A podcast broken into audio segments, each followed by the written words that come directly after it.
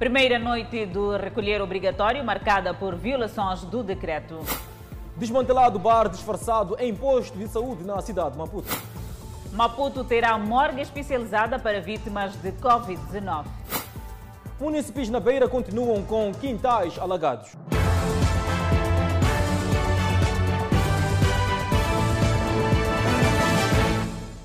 Boa noite, estamos em direto e seguramente em simultâneo com as redes sociais e a Rádio Miramar de La Isabel. Começamos o Fala Moçambique com uma reportagem demasiado complicada. Desmantelado na cidade de Maputo, posto de saúde que servia como centro de diversão e venda de bebidas alcoólicas. O mesmo não reunia condições sanitárias exigidas para o exercício da atividade. Veja numa reportagem exclusiva do jornalismo da TV Miramar. Do lado de fora, não dá para imaginar o que realmente ocorre dentro deste posto de saúde, localizado no bairro de 3 de Fevereiro, na cidade de Maputo. À primeira vista, parece estar tudo em ordem e bem organizado. Um gabinete médico, uma sala de colheita, laboratório, entre outros departamentos. Entretanto, já há algum tempo que este posto deixou de prestar os serviços aos quais se predispôs. Hoje, passou a centro de diversão e venda de bebidas alcoólicas. Há farras por aqui. Mas a clínica, passando um tempo, ficou sem ter boas funções. E andando o tempo, recebemos uma denúncia que aqui vendia-se bebidas alcoólicas, principalmente nas sextas-feiras, sábado e domingo, fim de semana, mas que sempre vendiam bebidas. É lugar de prostituição, uma vida que se leva aqui. A vizinhança, em, geral, reclamaram sempre. Um dos técnicos do posto de saúde, ainda sob efeito de álcool, tenta distanciar-se das acusações. Mas o que, que acontecia aqui nesta casa? Eles encontraram aqui a beber. Pergunta o senhor aí. Pergunta os dois que estão que, que, andaram a fazer festa. Pergunta os dois. Na clínica, qual é a sua função? Então, então poder responder a, a, a eles. Este é um dos quartos que em tempos funcionava por internamento, ou seja, tratamento dos pacientes que se deslocavam até a esta clínica. Mas hoje o mesmo foi transformado em depositório de bebidas alcoólicas. O que se pode ver são caixas e mais caixas espalhadas por aqui. O que nós sabemos como bairro, aqueles são salas para tratamentos, internamento, em caso de a pessoa não se sentir bem. Inclusive eu já fiquei aqui um tempozito a receber tratamento naqueles quartos que hoje são casas de aluguer, são quartos de aluguer. Um dos jovens, flagrado a consumir bebidas alcoólicas naquele espaço, tenta minimizar o problema. Era um, consumo de casa, íamos consumindo aos poucos, é, é o que temos em casa. Né? Então, para não ficar aí acabar se estragando, acabamos consumindo. Né? Agora, essa parte de que isto virou Uh, sei lá, como se diz por aí, Casa das Bonecas, sei lá, mas o que, que anda a se falar por aí. A polícia veio aqui, teria encontrado essa situação. A proprietária, por sua vez, diz desconhecer a atividade que nos últimos tempos era desenvolvida naquele local. Isto que aconteceu aqui é um cenário novo para mim. Eu entro aqui às 8, isso podem perguntar toda a vizinhança. Entramos aqui das 8 às 16 e meia já não está ninguém. Mas as irregularidades não terminam por aí. O posto de saúde não reúne as condições sanitárias exigidas. Este é um dos compartimentos que funcionava como laboratório. Que se pode ver aqui é algum material médico, algum dele já mesmo em estado obsoleto. Aqui o que se pode ver é que não há condições de higiene acauteladas neste local. Imundície reconhecida pela própria proprietária. Acha que a clínica tem condições de funcionar assim como está? A clínica, é, é, é, eu não vou dizer que não está, a clínica está em condições de funcionar. Sujidade, eu não sei o que foi que aconteceu. O posto de saúde opera desde o ano de 1998. O desmantelamento do mesmo envolveu a Polícia de Proteção e Polícia Municipal depois de denúncias de populares. Enquanto isso, a partir da próxima semana, o cemitério de Michafuten passará a contar com uma morgue com capacidade para 60 corpos vítimas da Covid-19. Adelaide Isabel, o objetivo é descongestionar as casas mortuárias existentes na cidade de Maputo. Com os números de casos positivos aumentarem diariamente e, consequentemente, óbitos, o sistema de saúde vê-se desafiado devido ao congestionamento das casas mortuárias, sobretudo na cidade capital. Por exemplo, A morgue do Hospital Central de Maputo recebe nove corpos por dia vítimas de Covid-19. Diariamente, o cemitério de Michafutene recebe dezenas de funerais de pessoas vítimas da Covid-19. De tal forma que, a partir da próxima semana, será implantada uma morgue para receber apenas vítimas da Covid-19. Uma forma de evitar a propagação do novo coronavírus em morgues de outros hospitais. A nova morgue, instalada no cemitério de Michafutene, tem capacidade para 60 corpos. Para alguns munícipes, a implantação de uma morgue especializada para onde deverão ser encaminhadas as vítimas da Covid-19 é uma mais-valia. Acho uma boa ideia separarem pessoas de Covid e pessoas de uma morte normal, porque lá mesmo na mesma morgue no Hospital Central é diferente. Porque lá é que frequenta muitas famílias, há pessoas que morrem de Covid, há pessoas que não morrem de Covid, juntares. E nós, quando vamos nos aglomerar lá, é quando também podemos ser contaminados. Apesar desse descongestionamento, há quem diga que ainda assim devem-se evitar aglomerados nas casas mortuárias. Bom, realmente é uma ideia boa. Primeiro, estamos numa situação em que a Covid-19 é uma realidade, isso temos que saber. Dois, é, com aquela única morgue, as pessoas ficavam todos juntos, apertados. Então, assim, pelo menos haverá uma parte em que haverá os, os da Covid-19 e os que não têm, porque quando estão todos juntos, automaticamente alguém vai enterrar outra pessoa e acaba por simplesmente também sem tendo Covid-19 a pai. Agora, assim se separa, eu acho uma boa ideia, boa ideia mesmo. Segundo um estudo do Centro de Integridade Pública, o Hospital Central tem capacidade para 29 corpos. O município de Maputo tem capacidade instalada de 180 corpos. Apenas 60 corpos podem ser conservados devido à avaria da câmara frigorífica. Já o Hospital Geral de Mavalane tem capacidade para receber 12 corpos, porém o número chega a atingir 20 corpos e no município da Matola o Hospital Provincial tem capacidade instalada de 30 corpos, mas o número médio é de 40 corpos. O primeiro dia do recolher obrigatório na região de Grande Maputo foi marcado por violação ao decreto presidencial. Em alguns casos, a polícia usou a força para dispersar os munícipes. São 20 horas e 30 minutos. As forças conjuntas da Polícia da República de Moçambique e os inspetores da ENAI tomam posição. Missão: fazer cumprir o decreto de recolher obrigatório a partir das 21 horas na região de Grande Maputo. Nosso papel como polícia da República de Moçambique é garantir, não é, que a lei, não é, seja cumprida. Então temos que fazer tudo para que as medidas que constam desse decreto sejam, portanto, cumpridas. É, nós contamos nesta nossa tarefa, como sempre, com a colaboração, naturalmente, não é, dos, dos nossos concidadãos. Na Avenida de Moçambique, o primeiro flagrante da violação do recolher obrigatório. É importante que todos nós colaboremos. Hein? A autoridade colaborar com a população.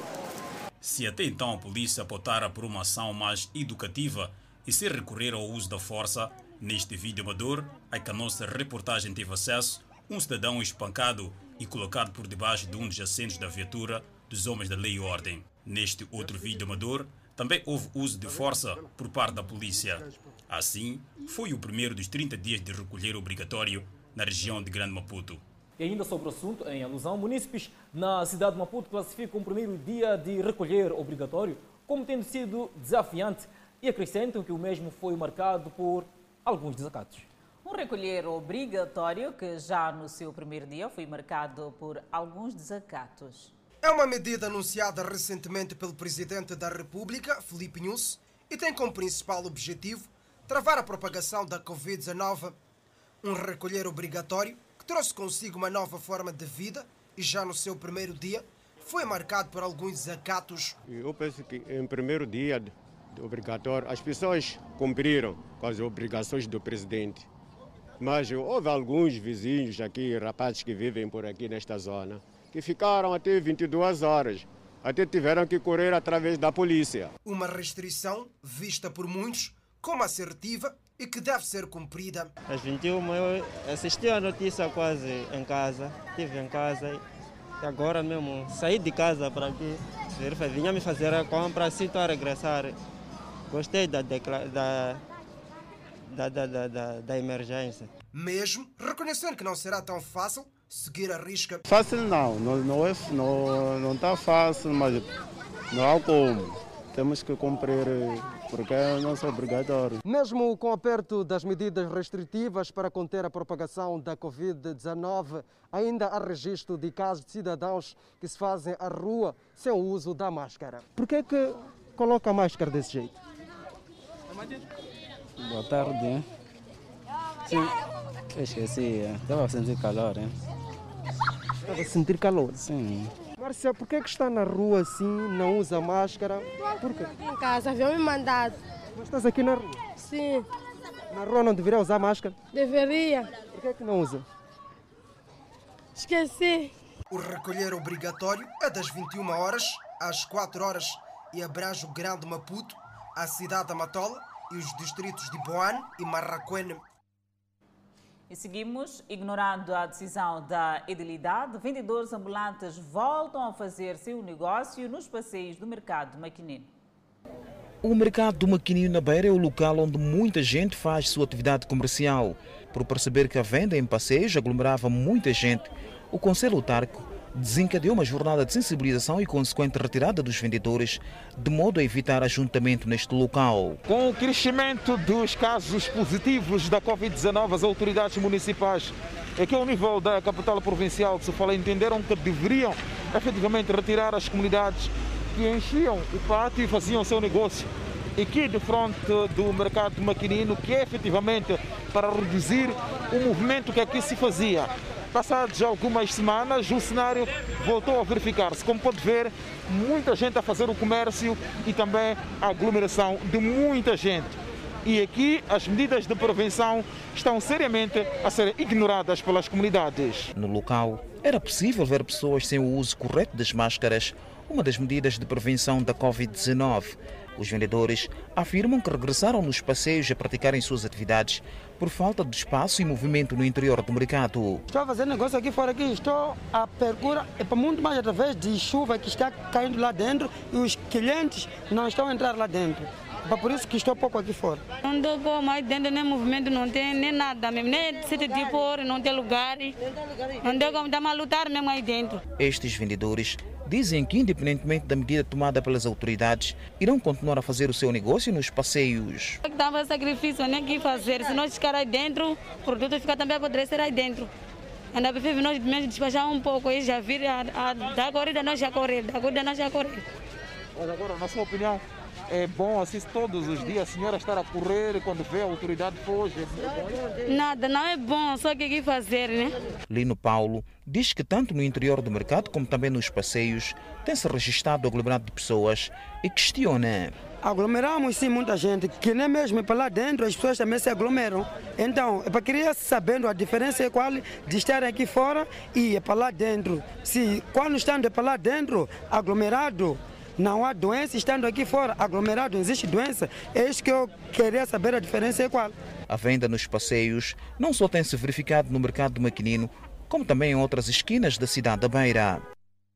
E transportadores da rota Manchantren Zimpeto paralisaram a atividade para exigir a melhoria das condições das vias de acesso. Dezenas de passageiros ficaram em longas filas sem acesso ao transporte.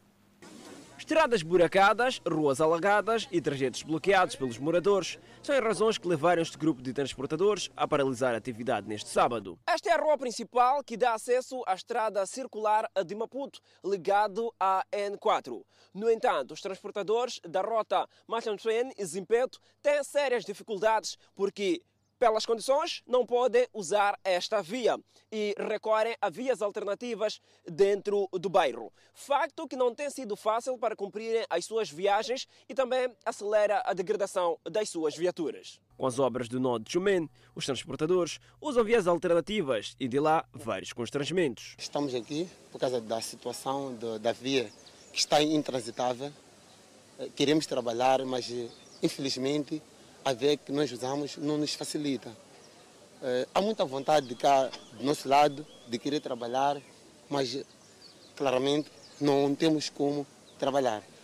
Agora, nós pedimos a quem de direito para ver essa situação, porque é uma situação muito caótica mesmo. É uma forma de puxar a imagem ou, de uma certa forma, quem é do direito perceber que, na verdade, nós estamos a passar uma situação muito caótica. Acredita que nós passamos mal a partir do passageiro, a partir do, mesmo do próprio motorista sofre, até então no patrão, chegado ao patrão, argumento parte-se mola, parte-se bamba, conforme estás a ver, todos os carros lá não, tem, não traz bamba. Então, aqui no argumento, o, o, o patrão, no argumento, eh, nos inquieta. Alguns automobilistas exigem a manutenção das vias alternativas para permitir que as viaturas circulem em condições minimamente aceitáveis. Para mim, a coisa ideal que podia se sanar para podermos trabalhar devidamente é, pedíamos é, o Edil, Matola, ou a nossa associação, juntos, ver se podiam é, é, é abrir uma rua que junta a, a, a N4 e a estrada que vai a circular, para podermos trabalhar. Isto aqui, para nós, é um caso dos carros. Os carros estão, estão a ser espatifados. Então, o que veio parar aqui o nosso trabalho são as vias de acesso. Nós temos usado várias vias aqui para poder chegar a circular. E essas vias, nesse momento, foram bloqueadas por moradores. O que mais nos inquieta, o morador não fecha a sua parede, estilo proteger a sua parede mete o pilar cimentado feito a betão no meio da estrada. Passageiros em filas longas, desde as primeiras horas da manhã, aguardavam a retoma, porém sem previsão. Esta coisa de carro, sim, eles têm razão. Pelo menos lá, eu vi ontem um carro do caminhão a parar de seguir. Você já não passa mais daqui. Procurar outro, outro sítio para passar. Porque estão a dizer que está a estragar a estrada. Os transportadores esperam por soluções rápidas para que se possa retomar a atividade. Um estabelecimento comercial foi consumido pelas chamas na madrugada deste sábado. Segundo o proprietário, os danos estão avaliados em milhões de meticais e havendo-se a possibilidade de um curto-circuito como a causa do acidente. São imagens feitas por um telemóvel que mostram o momento em que este estabelecimento comercial foi consumido pelas chamas na madrugada deste sábado no bairro de Congolote. Segundo o proprietário, os danos estão avaliados em 4 milhões de meticais e aventa-se a possibilidade de tudo ter sido causado por um curto-circuito na lanchonete do tipo takeaway, que de seguida alastrou-se para o estabelecimento em alusão. Pode dizer que ligaram-me à noite foi a dizer, a dizer que o takeaway que está ao lado de do meu condutor está a sair fumo. Então eu saí de casa a correr, peguei carro, meu carro de garagem, vim a correr até aqui a tentar ver o que está a acontecer. Cheguei, encontrei que eh, os vizinhos já acordaram, Estou a tentar eh, apagar aquele fogo ali, só que eles não conseguiram. As chamas, todavia, não obedeceram o limite e, em seguida, invadiram o estabelecimento do Sr. Luca, que diz que, para além da chegada tardia, os bombeiros não tinham quantidade de água suficiente. Sim, sim. Tentei ligar para os bombeiros quatro vezes. Só que eu liguei às uma de madrugada, porque isso aqui aconteceu, era às zero. Até às uma, eu liguei para os bombeiros cinco vezes eles apareceram aqui às três de madrugada. Os vizinhos e amigos lamentam a situação. Ah, eu só estou a pedir ajuda. Nos ajudar mesmo, pelo menos o congelador, porque o que leva muito aqui no contentor são congeladores. Congeladores estão muito caros.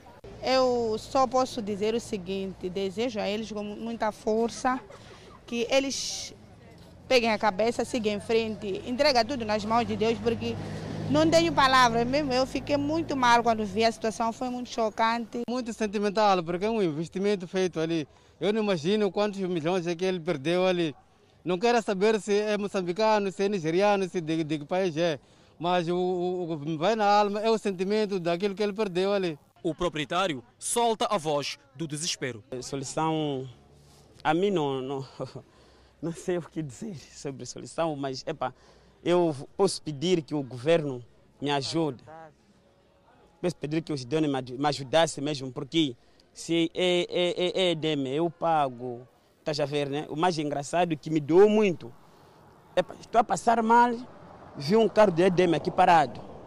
Eu não tive aquele coragem, o moral, de ir falar com eles. Peço para pagar. A ocorrência já foi participada junto às autoridades policiais. Seguimos para Zambésia, concretamente em Quilomano, onde camponeses mostram-se preocupados com a irregularidade na queda da chuva. Camponeses têm estado a dedicar maior parte do ano no cultivo de várias culturas, com destaque para o arroz predominante nestas regiões da província da Zambésia. Com a fraca pluviosidade, acreditam que a produção agrícola este ano pode estar comprometida, uma vez que dependem das chuvas e não possuem nenhuma maquinaria de irrigação. Assim estamos, cujo arroz está a cair, está a queimar como vê. Não há nada mesmo, nós estamos a morrer mesmo. Nós que não temos nada, estamos mal, porque nós só conseguimos comer por causa da machama. Agora sim, estamos mal. Neste campo de cultivo onde nos encontramos, a proprietária apenas semeou arroz nestes canteiros, para que depois que assim chuva estivesse a cair com regularidade, a mesma fosse transplantado para toda esta área de cultivo. No entanto, a chuva não cai e o arroz está a secar, ou seja, está a queimar-se com a intensidade do sol que se faz sentir aqui, algo que vai comprometer aquilo que é a produção agrícola que havia sido perspectivada por proprietária deste campo de cultivo. O Instituto Nacional de Meteorologia, delegação da Zambésia, avança que as previsões meteorológicas continuam a apontar para a queda regular das chuvas, como indica a meteorologista Maria Fernanda Sumila. É, nesse verão, a zona de convergência intertropical é, não está muito ativa para que haja condições. Podem aparecer eh, muitas nuvens, muita nebulosidade, mas sem condições favoráveis para a queda de precipitação. E existem vários sistemas que nesse verão também podem ajudar a, a uma queda de precipitação, que são eh, tempestades, eh, frentes, mas, por exemplo, Xalane, Xalane passou apenas na, na faixa costeira e não chegou no interior né, da província da Zambésia. É, é dizer que o INAME da Zambésia fez um plano é, para que possamos sensibilizar a população nos distritos, assim como nas comunidades, para que fiquem calmos é, por falta dessa precipitação, para que não se apontem dizer que é, fulano de X chamarou chuva, não sei o quê. É, nós ainda vamos sensibilizar a população para que fiquem acautelados. Apesar desta timidez por parte de alguns camponeses, o governo continua a acreditar que a província poderá superar a meta de produção global, estimada em mais de 8 milhões de toneladas de culturas diversas. E por falar em produção agrícola, a escassez de hortícolas por conta da chuva que destruiu culturas nas machambas está a causar a subida de preços nos mercados de Maputo. Habitual dieta ameaçada nas famílias. As hortícolas, que fazem quase totalmente o dia a dia dos moçambicanos, estão a escassear e os preços a dispararem. As vendedeiras falam de difícil aquisição e colocam chuvas e calor por detrás da escassez. Não, não há couve. Não há couve? Sim. Por quê? É por causa da chuva. A chuva vareu toda a couve. Oh, nós estamos, é, é tempo agora. Hum, é por causa da chuva? Sim, calor. Esses meses não é fácil para apanhar isso aqui. Matilde vende couve e se refere ao preço praticado na fonte que subiu por mais de 200%. O preço é muito alto. Para um canteiro de couve está 2,5. Quanto é que estava antes? Antes estava 300, 200, depende. Esther vende alface e o que relata não é diferente. Estamos a gravar por 800, 1.000 canteiro. De... Quanto é que estava antes? Hein? Quanto é que estava antes o canteiro? Tanto, 300, 400. Até as machambas que forneciam a preços acessíveis estão na onda do momento. Nas machambas de Dona Liz? Sim. Como é que estão os preços lá? Está muito caro. Por exemplo, couve, um canteiro, levamos por 750 a 900. Já alface, levamos por 1.200 a 1.500. Quando as vendedeiras tentam no mercado ajustar o preço de revenda com o preço de aquisição, não têm sucesso, pois os clientes equacionam eventuais distorções. É mesmo por isso que preferem baixar a margem de lucro, garantindo o despacho das hortícolas. Várias são as informações que dão conta de hortícolas varridas pela chuva nas machambas do grosso das cinturas verdes. Enquanto isso, o Instituto Nacional de Gestão de Redução de Riscos de Desastres, Delegação de Nampula, prevê a ocorrência de chuvas fracas a moderadas a partir deste mês até finais de março do Isabel. A informação é partilhada numa altura em que a província registra fraca pluviosidade. Desde a época chuvosa passada, a província de Nampula tem vindo a registrar fraca queda de chuvas, o que compromete a prática da agricultura e agrava a problemática escassez de água para o consumo humano.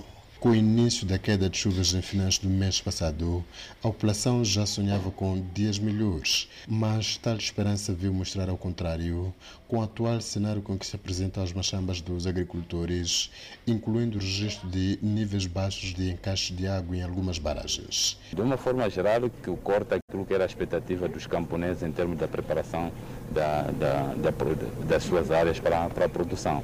Mas achamos que ainda podemos estar esperançosos que temos ainda fevereiro, temos o março e eventualmente se, forem, se formos a ter chuva significativa, isso pode abrir esperança para a segunda época da campanha. As últimas previsões apontam para um melhoramento do cenário de queda de chuvas a partir deste mês até finais da presente época chuvosa. As previsões indicam que ainda poderemos ter chuvas normais com tendência para cima do normal neste mês de fevereiro e março. E mas aquilo que é a avaliação que foi feita dos últimos quatro meses da época chuvosa 2020-2021, me refiro a outubro, novembro, dezembro de 2020 e janeiro de 2021, de uma forma geral a chuva esteve foi fraca. Diz estar a intensificar trabalhos de sensibilização à população para abandonarem os locais de risco, incluindo a reativação dos seus comitês operativos de emergência a nível dos bairros e distritos.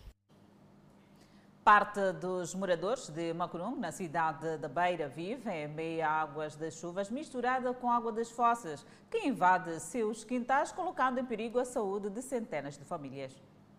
São mais de centenas de pessoas que diariamente são forçadas a conviver com esta imundície. É uma situação que verifica-se desde o princípio do mês de dezembro. Com a passagem da tempestade tropical Xalana, a situação aumentou. E já com a passagem do ciclone Luiz, o cenário agravou-se. Como pode ver, as comunidades não podem sair dentro das suas próprias casas sem que passem por estas águas. Uma situação que de alguma forma pode perigar a saúde pública. O senhor Teodósio João, que locomove-se com ajuda de muletas devido a uma complicação que o obrigou a submeter-se a uma intervenção cirúrgica, conta que tem passado dias difíceis, principalmente quando pretende sair de casa. Ele, como tantos outros moradores desta área residencial, são obrigados a andar nestas águas turvas. As águas todas já ficaram verdes. Segundo como vê, todo o resíduo das fossas acabou saindo para fora e as pessoas estão passando pelas águas e não temos como. Nesta área residencial, a nossa reportagem constatou que mesmo as crianças correm o perigo por falta de um local onde podem brincar. Crianças passam daqui vão para lá, saem daqui, quando querem, nem você nem as pessoas grandes, você não fica, você para não pisar a água, tem que ficar dentro de casa. Criança, até já brincam nas águas. Se a gente não tem cuidado em poder ver como é que elas estão, meia volta estão, nas águas. As comunidades pedem a abertura das valas de drenagem para permitir o escoamento das águas nesta área residencial. Então pedimos ao Conselho Municipal, a quem de direito, para nos ajudar, porque desta feita nós vamos viver assim o ambiente não é, não é agradável. É um grito de socorro que estamos a fazer. Essas torneiras já ficaram todas elas submersas, as pessoas não tinham como tirar água. Então, esse é o nosso choro. Para quem de direito, que nos possa ajudar, pelo menos com aquele caminhão do município, do que sei, não sei como é, pelo menos para vir nos tentar tirar estas águas que estão aqui, porque vão criar doenças. As comunidades aqui residentes afirmam que as estruturas do bairro têm conhecimento do fato e aguardam que as mesmas reportem ao Conselho Autárquico para resolver o problema. Continuamos no centro do país, entretanto vamos a Tete, onde mototaxistas estão revoltados com suposta má atuação da Polícia Municipal. A zanga deste grupo é tanta, pois, segundo eles, a suposta má atuação já passou dos limites e lançam um grito de socorro. E acredito que não estão prescritas na lei. Ele chega uma pessoa que está a abastecer, recolhe a motorizada, chega para uma pessoa que está a carregar a sua família, mesmo tendo capacete e documentos, eles não querem saber. Só levam e eles levam a moto, vão estacionar lá onde eles guardam não te passam a multa, não dizem nada. Quando você chega lá para poder reclamar o seu bem, eles dão uma multa de 5 mil, 7 mil. Por exemplo, no Canongola Dias, o município meteu um pau num taxista que estava a sair lá dos Barotes em direção à cidade. Pôs um pau e a pessoa acabou caindo. O grupo reclama ainda a exigência do capacete para o passageiro, o que consideram impossível face à pandemia da Covid-19. O meu capacete entra na, nas cabeças de várias pessoas. Os clientes negam. Então, isso já é complicado com esse, esse tempo de coronavírus. Como vamos prevenir? Isso já fica tipo máscara.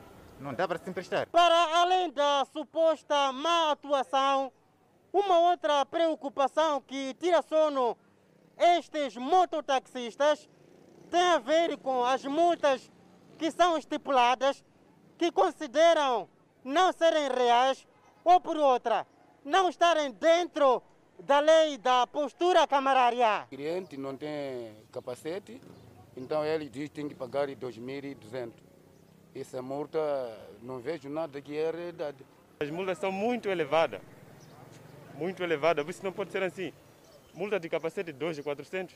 Que multa? O próprio trânsito, quando alguém não tem capacete, cobram 400 meticais. E não hesitam em atribuir uma nota negativa a esta atuação policial. Taxistas, estamos mesmo num grito de socorro mesmo. Está mal mesmo. Se for para dar nota à atuação da Polícia Municipal, de 0 a 10, daria quanto? Por mim, quanto à Polícia Municipal, de 0 a 10, nem teria classificação. Sim, bem dizer. Por quê? porque o trabalho dele tem sido exagerado. É demasiado mesmo. Para nós taxistas está muito apertado. A nossa reportagem tentou sem sucesso ouvir o Conselho Municipal da cidade de Tete através do Comando Municipal Local. Fomos colocados num verdadeiro ping-pong, tudo porque o comandante da Polícia Camarária não tinha autorização para se pronunciar sobre o assunto. O governador da província de Maputo, Júlio Parro, que acompanhou o último dia de exames da décima e décima segunda classes nas escolas secundárias da Matola e do Buquiço. Escolas secundárias da Matola e de Buquiço foram as escolhidas pelo governador de Maputo província para acompanhar o último dia de exames da décima e décima segunda classes. Temos mais de 22 mil jovens espalhados na província de Maputo a fazer a décima segunda classe são nossos comissários políticos para a mensagem de prevenção na mocidade, nos jovens. Tem que ser uma mania. Recolher obrigatório é um grande investimento para nós travarmos a propagação do vírus, está bem? Porque o vírus está a fazer estragos. Ele gosta quando nós nos comportamos mal. Tanto na escola secundária da Matola como aqui na secundária de Buquiço, a mensagem do governador esteve carregada de congratulação aos alunos que fizeram face ao ano letivo 2020, em que o grosso das aulas não foi presencial. Parabéns, porque 2020 foi um ano difícil. Vocês não desistiram, não desanimaram. Então estão aqui para concluir uma etapa muito importante para os rapazes e raparigas fazer a décima segunda, prepararem-se para o futuro, prepararem-se para a vossa continuação de formação. Tá bem? Então, parabéns por isso, primeiro. É assim que deve ser, não desistir. A força dada pelo governador minutos antes do exame juntou-se à preparação dos alunos e deu certeza de sucesso. É uma boa visita dá-nos mais expectativa, mais força para poder realizar o exame conforme deve ser. Minhas expectativas são mesmo de passar de classe, tudo que eu quero é passar. Uh, pelo que me preparei, eu garanto isso. Estudei sozinha em casa, mas valeu a pena. Valeu a pena? Sim. Tens a certeza? absoluta. Os profissionais de educação a nível da província confrontaram o governador com a situação de alunos que perderam exames por estarem numa escola comunitária, numa igreja que não desenvolve atividades aos sábados. O dirigente reagiu. A nossa orientação é para que esta igreja conforme-se com a lei moçambicana. E o ponto de partida até é, decorre da Constituição da República de Moçambique, que define o Estado moçambicano como um Estado laico. Portanto, nós convidamos a igreja para conformar-se, porque não há tempo nem condições para este tipo de comportamento hoje no século XXI e nesta nossa realidade em que estamos. Nós estamos a investir para ganharmos o ano 2021, de modo que não seja um ano perdido para os nossos filhos, para os nossos alunos. Combater o coronavírus, não só no ambiente escolar, é outro desafio dado aos professores e alunos. E no próximo bloco, vendedores contestam espaço atribuído pelo município em Quelimane. Já na cidade de Chimoio, distribuição de material escolar e comida gera confusão. Vamos ao intervalo, voltamos com estas e mais informações. Gera confusão e causa aglomeração de pessoas no bairro Testa África, em Chimoio. A distribuição de material escolar e produtos alimentares para crianças órfãs está envolto no bairro Testa África, em Chimoio. Várias famílias aguardam na EPC Testa África para receberem a doação. Mas por aqui nem tudo vai bem, porque alguns nomes não constam na lista de distribuição. Diane Charles faz parte deste grupo. Eu tenho dois, duas crianças órfãs e depois meu nome não está a encostar aí. Mas nosso secretário passou nas casas de alguém a pegar o nome das crianças. Os que ficaram de fora alegam que a distribuição de material escolar para crianças órfãs e produtos alimentares não é justa, tendo em conta que as pessoas que constam na lista não são órfãs. Não são órfãos, estão a receber, sim. Estou zangada, eu tenho também órfão, porque eu não recebi também chato. Eu estou, estou zangado mesmo com isso. Aqui as medidas de prevenção contra a Covid-19 não estão a ser seguidas à risca. O que se nota neste local é a aglomeração de pessoas. As mesmas reconhecem o risco que correm e dizem não ter outra alternativa. O que eles pretendem é receber material escolar e produtos alimentares. É coisa de ser oferecido, não posso negar. Sim, eu vi para receber para meus irmãos. São crianças, jovens e adultos que estão a desafiar a força do inimigo invisível por conta da doação. A entidade responsável pela doação afirmou que o material e produtos destina-se a crianças órfãs e às pessoas sem condições. Em primeiro lugar, nós estamos a trabalhar com crianças necessitadas. E nessa vertente existem crianças que são órfãos, também existem crianças que são necessitadas que não são órfãs. Então nós estamos a dar prioridade àquelas crianças mais necessitadas, mais vulneráveis dessas crianças que estudam nessa escola. Esta não é a primeira vez que acontece algo do gênero na cidade de Chimoio. E se a distribuição de material escolar e produtos alimentares permanecer desta maneira, o número de infectados pela Covid-19 facilmente poderá aumentar por conta da aglomeração de pessoas e não distanciamento físico. Enquanto isso, vendedores informais contestam novo espaço atribuído a Enkelman. Após a indicação do espaço provisório pela edilidade, os comerciantes afirmam que o início da atividade comercial no local não está a ser agradável, uma vez que parte dos seus potenciais clientes não tem se feito ao local para adquirir os produtos, prejudicando assim as suas finanças. Além disso, aí, existe homem que está lá na cidade, estão a fazer negócio e o Conselho Municipal não está a velar isso. Nós estamos aqui desde manhã, nem 50 centavos, estava há três dias. E quando chega às 12, o fiscal querer qualquer coisa. Anda a comprar aí lá sim, ficam lá. Não estamos a conseguir vender por causa deles. Eles se saíssem lá, virem aqui, aí seria tudo bem. Agora ele fica lá, nós estamos aqui a passar mais, ele já conseguir vender qualquer coisa para nas casas dele. Apesar da resistência dos comerciantes, pouco a pouco vão ocupando espaços cedidos pelo Conselho Municipal da cidade de Climane para que então possam exercer a sua atividade aqui nas imediações do Mercado Central.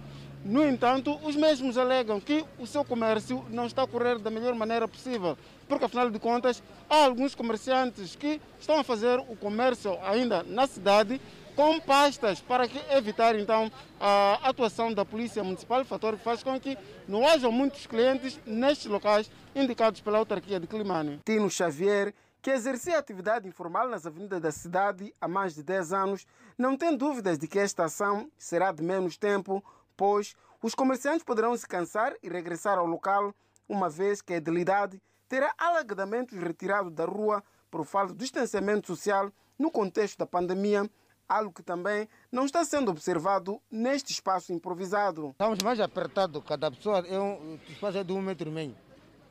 E não há saída, não puseram a primeira saída para alguém sair. Aqui é espaço de alguém. Aqui quase não há saída mesmo, não há como respirar. Mas não faz sentido Saímos, saímos de lá apertado. Viemos aqui, estamos apertados. Não há razão. Vai bem nos fazer voltar lá onde estávamos. Melhor.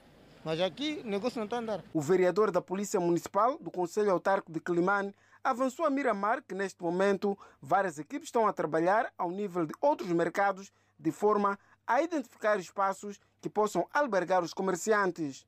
Então, todos os mercados temos lugares. Temos o mercado da FAI, temos lugares. Temos Central, temos lugares. Temos a Quima e temos o Chabeco. Então, aquele que pretender fazer seus negócios, então vai à comissão de um dos mercados e é integrado. Até o momento, espera-se que estes comerciantes, na sua maioria de venda de acessórios de telemóveis, sejam redistribuídos para os quatro principais mercados da cidade, com destaque para o atual Central, Brandão, Aquima e o da Faesa. A subida do caudal do rio Xinhica condiciona a circulação de viaturas na ponte sobre o rio em questão, no distrito de Mozurize, na província de Manica. O rio Xinhica, no distrito de Mussurize, na província de Manica, está a apresentar uma subida do caudal devido ao mau tempo que se fez sentir há dias. Não se sabe se a ponte que está no local ainda existe, mas a circulação de viaturas, pessoas e bens está condicionada. Mesmo assim, há pessoas, transportadores, que arriscam sua vida tentando atravessar para outra margem, situação que preocupa as autoridades governamentais. Não pode tentar mesmo você não pode passar. Se você passar aí, vamos te amarrar. Até na semana passada, antes daquele ciclone, eu estava em Machazi, fiz três dias. Quando cheguei àquele rio onde caiu aquele carro, chegamos naquele rio, estava cheio. Não, não, não, não, não conseguia ver onde é que está a ponte. Aí está? Sim, e paramos lá em coisa, Garra.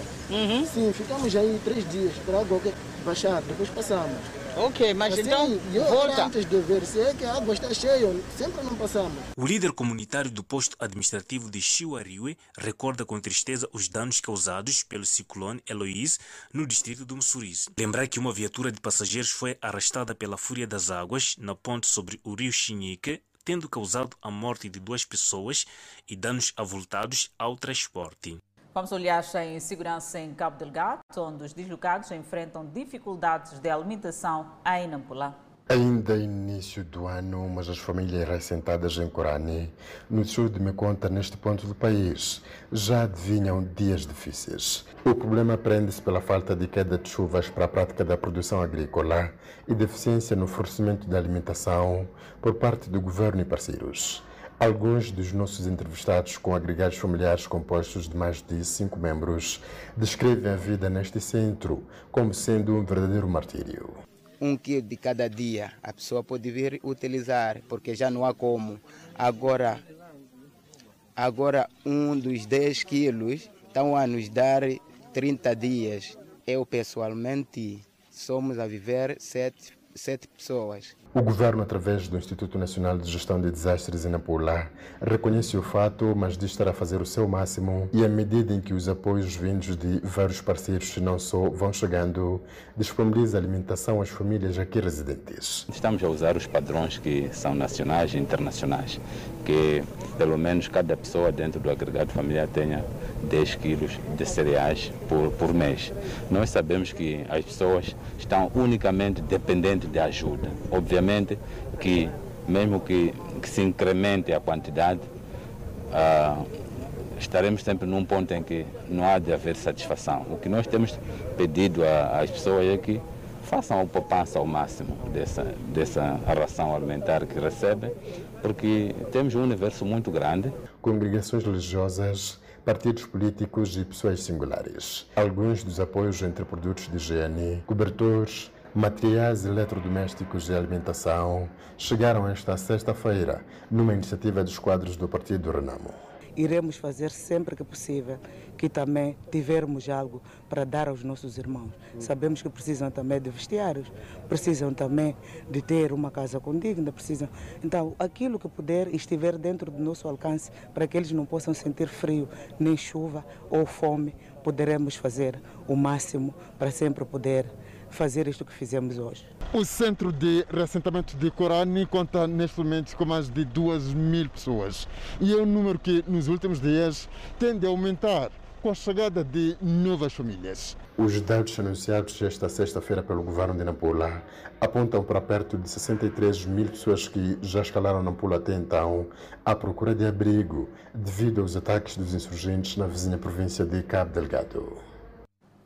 Pois bem, e no contacto direto desta semana vamos falar de um conflito que se arrasta desde o ano de 2017 e que já deixou vários mortos e milhares de desalojados na província de Cabo Delgado. Clemente, contamos histórias de mulheres que deram à luz neste percurso em busca de um lugar seguro e de quem enfrentou episódios amargos. São relatos de dor, angústia e perda. Trata-se de um dilema que se arrasta desde o ano de 2017 e que já fez vários mortos e deslocou milhares de pessoas. Província de Cabo Delgado, cidade de Pemba, bairro Paquetiquete. É por este local que várias famílias fugindo dos ataques dos insurgentes, chegam à cidade de Pemba em busca de um local seguro. Era em embarcações como estas que várias pessoas chegavam aqui na cidade de Pemba, todos eles a fugirem dos ataques de insurgentes. Nesta embarcação, por exemplo, albergavam cerca de 80 pessoas. Os adultos pagavam mil meticais, os mais novos 500 meticais. Todas estas pessoas estavam atrás do local seguro. Neste percurso, para chegar a um local seguro, houve mais que deram à luz. Moaziza Falome faz parte deste grupo. A sua filha nasceu nesta fuga aos ataques dos insurgentes. Com a ajuda de uma tradutora, Moaziza volta ao tempo e conta como tudo iniciou até deixar a aldeia onde residia. Ela disse que estavam na aldeia dela, Pangani, Nhati e ouviram barulho, tiroteios. Saíram para fora, espreitaram, havia um tiroteio. Segundo ela, fugiram para o outro lado, à espera que o tiroteio parasse. Mas não parou, até começar, do outro lado que elas fugiram, conseguiram, estavam a ouvir, parecer que os tiroteios estavam a chegar lá. Daí decidiram sair ao amanhecer para poder entrar no barco. Foram necessários seis dias de espera pelo barco, dias passados diante de várias dificuldades. Com fome, sede e sem água. A água que havia lá era aquela água que se bebia por vacas. E quando traziam água, vendiam naqueles galões a 150 meticais. Foi neste percurso que começou a sentir as primeiras contrações antes do parto. Sim, quando ela saiu de lá, de Pangani, para a via de Matemo, ela estava bem. Só que depois, e lá no barco havia mulheres, né? E depois dela sair de Pangani para ela estava bem, mas depois começou a sentir dores. Dores para ali, para acolá. E a, como havia mulheres, são, foram aquelas mulheres que ajudaram ela a fazer o parto. Sem alternativas, viu-se obrigada a dar luz no barco em que seguia a viagem no passado mês de outubro. Disse que não acreditou mas também não perdeu a fé.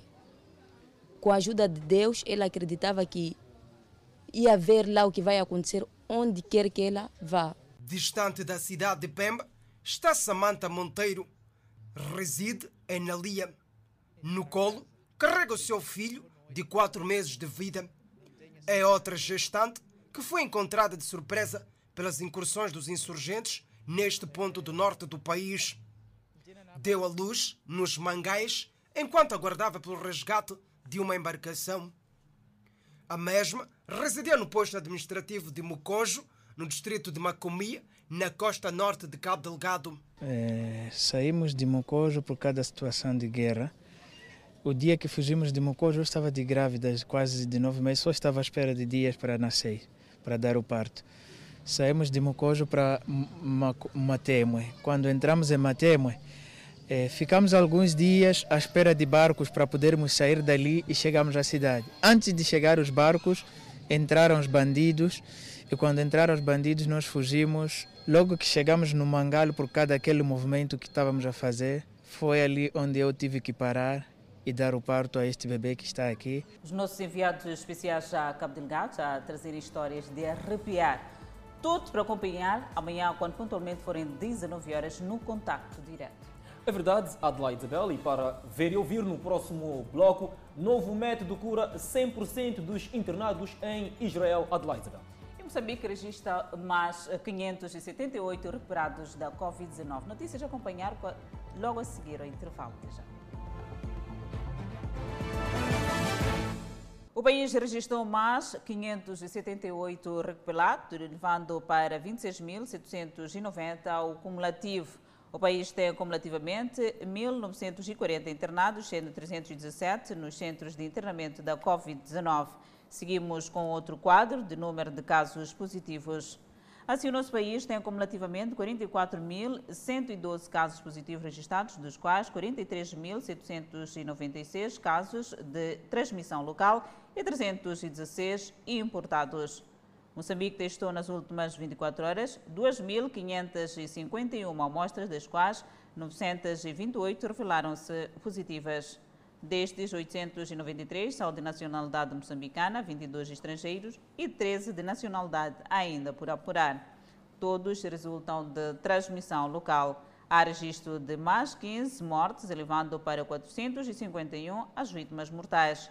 Moçambique tem 16.897 casos ativos da pandemia viral. Continuamos a destacar a Covid-19, entretanto, fora de portas. Novo método cura 100% dos pacientes internados em Israel. Os resultados promissores dos testes preliminares foram anunciados por pesquisadores do Hospital Nisholov de Tel Aviv. 30 pacientes com coronavírus em estado grave receberam o medicamento Exo CD24 Todos se recuperaram, 29 deles de até 5 dias. O médico que coordena os estudos com o novo medicamento é o professor Nadir Albert.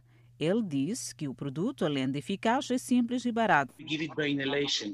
É administrado por inalação uma vez ao dia, por alguns minutos, por cinco dias, explica o professor. O medicamento usa exomonos, pequenas estruturas que transportam matérias entre as células para entregar uma proteína chamada CD24 aos pulmões. Elas ajudam a acalmar e regular o sistema imunológico. Agora, na próxima fase, a intenção é ampliar o estudo para mais pacientes para verificar se a taxa de eficácia e de segurança do produto se mantém. Com a comprovação, o médico responsável pela pesquisa espera que em dois meses o tratamento seja aprovado pelo órgão regulador de medicamentos e, em breve, a nova droga já possa ser usada no mundo todo. E a Organização Mundial da Saúde anunciou que o número de vacinações ultrapassou o número de infecções relatadas globalmente esta sexta-feira. Tedros Adhanom, diretor-geral da Organização Mundial da Saúde, fez os comentários durante uma conferência de imprensa realizada na sede da OMS. No entanto, advertiu Tedros, ainda existem desafios para a distribuição desigual das vacinas. Mais de três quartos dessas vacinas foram feitas em apenas 10 países, que respondem por quase 60% do PIB global, e quase 130 países com 2,5 bilhões de pessoas ainda não administraram uma única dose, disse Tedros. Tedros enfatizou que todos os governos têm a obrigação de proteger seu próprio povo. Mas, uma vez que os países com vacinas administraram seus próprios profissionais de saúde e idosos, a melhor maneira de proteger o resto da sua população é compartilhar as vacinas para que outros países possam fazer o mesmo. O diretor executivo do Programa de Emergências de Saúde da OMS, Dr. Mike Ram, enfatizou que o vírus da Covid-19 ainda tem uma grande quantidade de energia ele ressaltou que uma grande força de infecções ainda está associada a esse vírus. O vírus não está a desaparecer por si só e não vai. Ele irá embora quando o colocarmos de lado, acrescentou. Por sua vez, a responsável técnica da Covid-19 da OMS, doutora Maria Van Kerkhove, disse que, além das vacinas, os métodos mais eficazes para prevenir a propagação do vírus são usar máscaras faciais e manter o distanciamento social. Acompanhe no próximo bloco. A aquisição de material condiciona a reabilitação da ponte em Quilomane.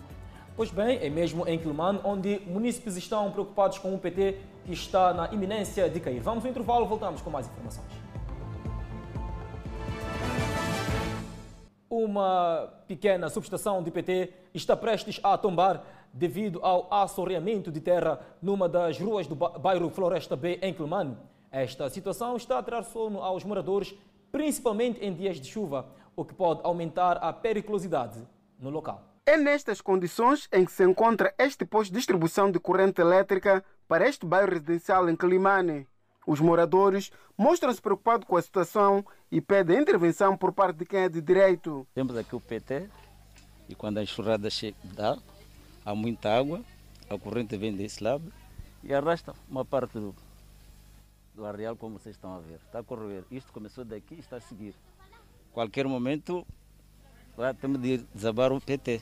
E se calhar uma noite, não sei o que, é que vai dar. Acho que vai carregar muita vida. Primeiro temos criança. Além de criança, nós próprios moradores, temos muito medo. Quando arrebentou-se uma coisa ali, nós ficamos com medo, porque isso quando faz assim, é só um dano material. E todavia, essa, a partir daqui até lá no Alcatrão, quando há, há chuvas assim intensa, para facilitar a transição. É difícil, nem só aqui, mas também do outro lado enche muita água. Então aqui fica tipo mais pior. O nível da estrada antigamente mesmo era este aqui como estão a ver, mas com essas chuvas, quando as águas vêm do outro bairro, arrastam esta terra toda, vai até lá assim em cima. Então aqui acaba ficando este buraco é, sem terra. São mais de 500 metros de terra batida aqui no bairro Floresta Bem, na cidade de Climai, numa situação que tem estado a preocupar a situação, é referente aos buracos que vão crescendo na sequência das fúrias das águas que vão passando por aqui quando acontece qualquer ventos calamitosos na sequência de chuvas que se fazem sentir. No entanto, o mais preocupante está relativamente àquele PT que se pode ver lá mais ao fundo. Quando chove, o mesmo apresenta situações de debilidade, fator que tem estado a preocupar a comunidade, que diz que se não houver uma intervenção maior neste local, poderá então o mesmo desabar e criar graves situações, ou seja, perca de vidas humanas neste bairro. Jacinta Bofim é moradora do bairro há mais de 10 anos e afirma que esta situação tem estado a criar perigo para os moradores, principalmente para as crianças. Outro sinal é quando chega o tempo chuvoso.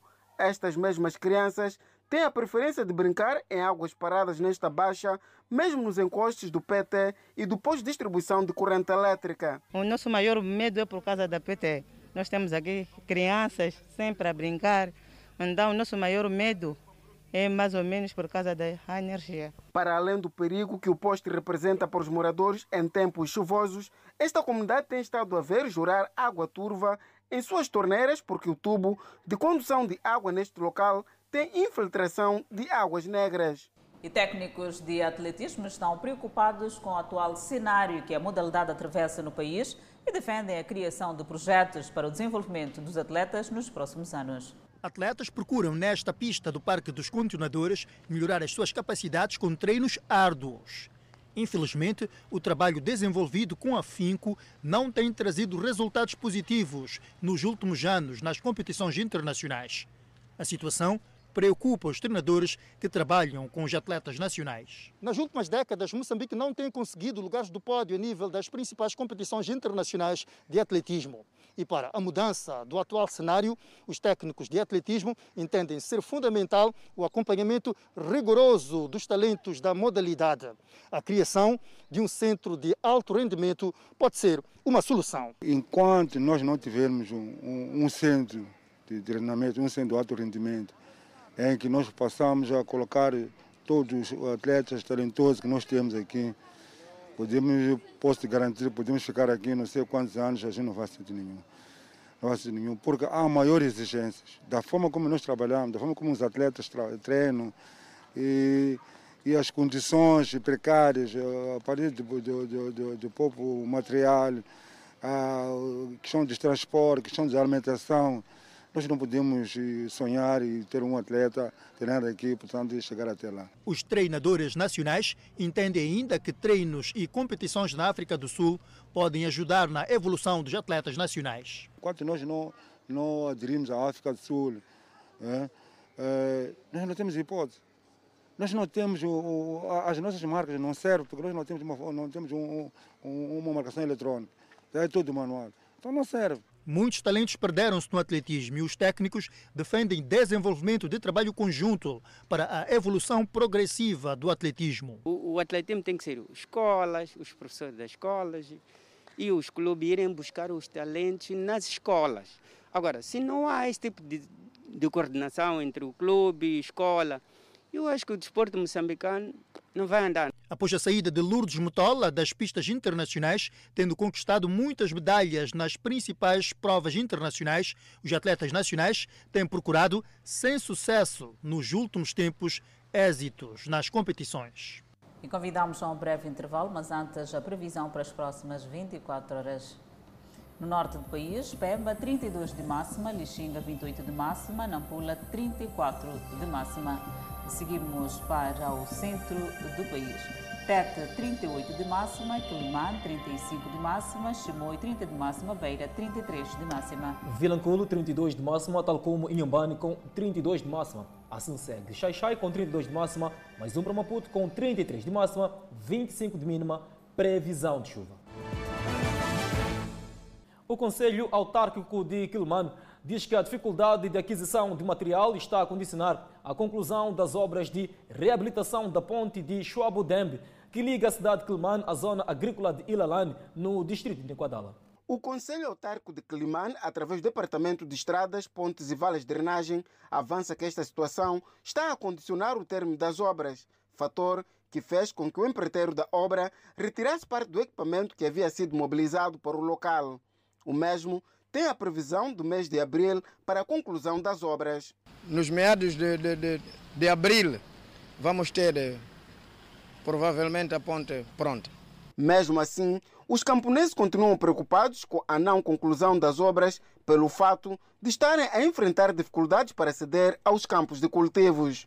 Neste momento, a ponte só pode ser usada por ciclistas e motorizadas, algo que para os camponeses não ajuda na evacuação da sua produção. Um dia queria fazer acidente, o carro parou ali, foi de um lado, ali pessoas queriam entornar, mas Deus esse é grande. Pessoas fica, o carro ficou ali, veio outro carro e puxou para outro lado. Nós pessoas com bicicletas sempre aqui, vê se a coisa um dia um senhor entrou aqui, começou a sangrar muito mal. Muitas coisas que passam por aqui, homens de moto a caírem nessa ponte, pessoas também, peão também às vezes caem e também às vezes também acontece muita coisa mesmo por causa de carros que caem às vezes ali. Aliado à dificuldade de se aceder ao material para finalização da reabilitação da ponte por parte do empreiteiro, há também o problema de disponibilização de pagamentos da mesma por parte da idilidade. Um fórum liderado pelas Nações Unidas na Líbia selecionou um governo interino por meio de votação e escolheu Mohamed Alimef como chefe do Conselho da Presidência e Abdulhamid como primeiro-ministro. A lista venceu com 39 votos contra 34 de seus rivais, o chefe do Parlamento do Leste, Aguila Saleh, e o ministro do Interior do Oeste, Fatih Bagash, como primeiro-ministro. A seleção de um governo interino é parte de um processo de pacificação da ONU baseado na realização de eleições presidenciais e parlamentares nacionais em dezembro na Líbia, que foi engolfada no caos desde que uma intervenção apoiada pela NATO encerrou o regime de quatro décadas de Muammar Gaddafi em 2011. Desde 2014, a Líbia está dividida entre administrações beligerantes no oeste e no leste, apoiadas por potências estrangeiras. No entanto, com muitas facções no país com medo de renunciar à influência que já detém e com potências estrangeiras investidas em aliados locais, qualquer novo governo escolhido pode rapidamente ficar sob pressão. Todos os candidatos ao novo governo se comprometeram a realizar eleições presidenciais e parlamentares nacionais a 24 de dezembro, nas quais não se candidatarão a cargos públicos e a nomear mulheres para 30% dos cargos do governo. O Fala Moçambique fica por aqui. Não deixe de acompanhar o drama da população de Cabo Delgado no contacto direto. Grato de coração pela preferência. Fim de semana, prenúncio, ou seja, fim de semana, haja prudência e nos voltamos na segunda-feira.